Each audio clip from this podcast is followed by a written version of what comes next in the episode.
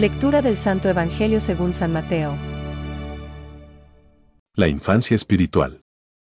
En aquel momento los discípulos se acercaron a Jesús para preguntarle, ¿quién es el más grande en el reino de los cielos?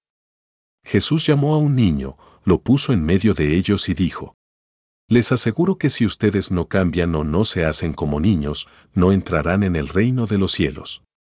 Por lo tanto, el que se haga pequeño como este niño, será el más grande en el reino de los cielos. El que recibe a uno de estos pequeños en mi nombre, me recibe a mí mismo, cuídense de despreciar a cualquiera de estos pequeños, porque les aseguro que sus ángeles en el cielo están constantemente en presencia de mi Padre Celestial. ¿Qué les parece? Si un hombre tiene cien ovejas, y una de ellas se pierde, no deja las noventa y nueve restantes en la montaña, para ir a buscar la que se extravió. Y si llega a encontrarla, les aseguro que se alegrará más por ella que por las noventa y nueve que no se extraviaron.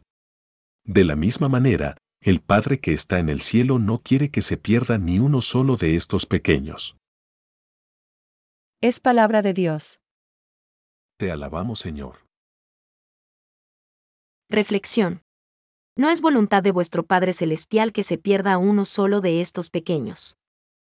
Hoy, el Evangelio nos vuelve a revelar el corazón de Dios. Nos hace entender con qué sentimientos actúa el Padre del Cielo en relación con sus hijos. La solicitud más ferviente es para con los pequeños, aquellos hacia los cuales nadie presta atención, aquellos que no llegan al lugar donde todo el mundo llega. Sabíamos que el Padre, como Padre bueno que es, tiene predilección por los hijos pequeños, pero hoy todavía nos damos cuenta de otro deseo del Padre que se convierte en obligación para nosotros. Si no cambiáis y os hacéis como los niños, no entraréis en el reino de los cielos.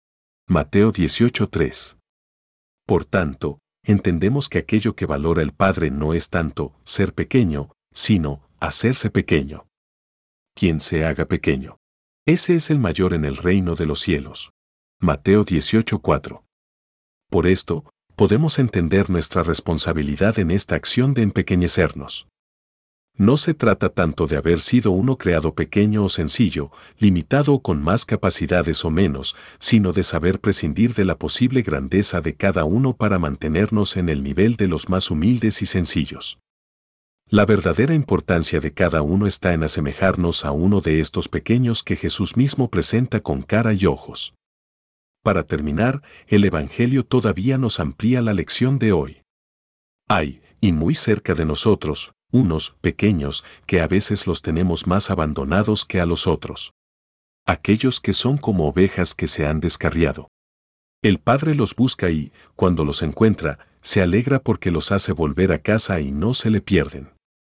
Quizá, si contemplásemos a quienes nos rodean como ovejas buscadas por el Padre y devueltas, más que ovejas descarriadas, seríamos capaces de ver más frecuentemente y más de cerca el rostro de Dios como dice San Asterio de Amasea. La parábola de la oveja perdida y el pastor nos enseña que no hemos de desconfiar precipitadamente de los hombres, ni desfallecer al ayudar a los que se encuentran con riesgo. Pensamientos para el Evangelio de hoy. Soy un alma muy pequeña que solo puede ofrecer a Dios cosas muy pequeñas.